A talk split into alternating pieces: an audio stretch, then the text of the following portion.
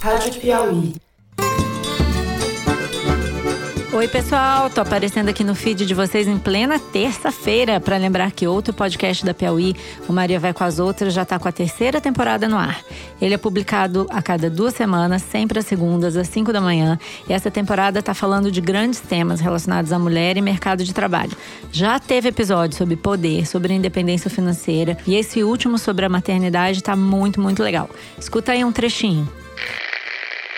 Se você pudesse voltar atrás, você faria igual, faria diferente? O que, que você faria? Digamos, tá? Você tem uma varinha de condão e você pode voltar atrás no tempo.